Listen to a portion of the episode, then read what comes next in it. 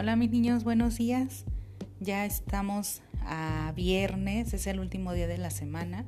Vamos a ponernos en la presencia de Dios para ofrecerle nuestro día, para agradecerle también que hayamos terminado bien la semana y también vamos a pedir por nuestra patria.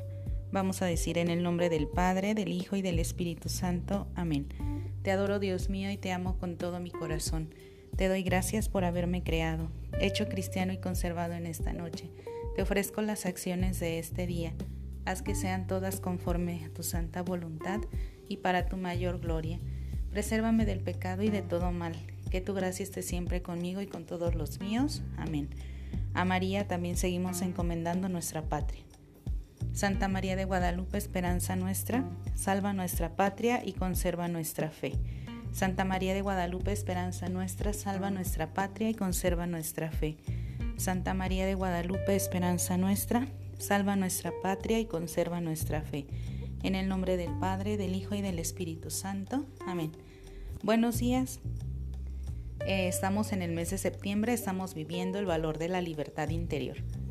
Y algo que no te había dicho, no es porque no fuera importante, sino que en este mes de septiembre en la iglesia celebramos o festejamos o recordamos que estamos viviendo el mes de la Biblia. Todo septiembre es el mes de la Biblia. La Biblia es el libro donde se contiene la palabra de Dios, donde los escritores sagrados inspirados por Dios escribieron lo que Dios les iba inspirando. Y todo ese eh, conjunto de libros se le llama Biblia, que son los libros sagrados nosotros los católicos tenemos.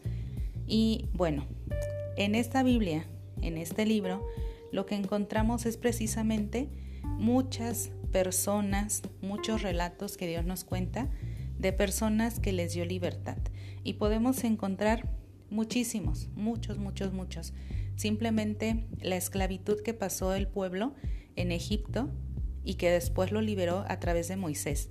Entonces, Moisés fue una persona inspirada por Dios para dar libertad al pueblo. Eso es por una parte.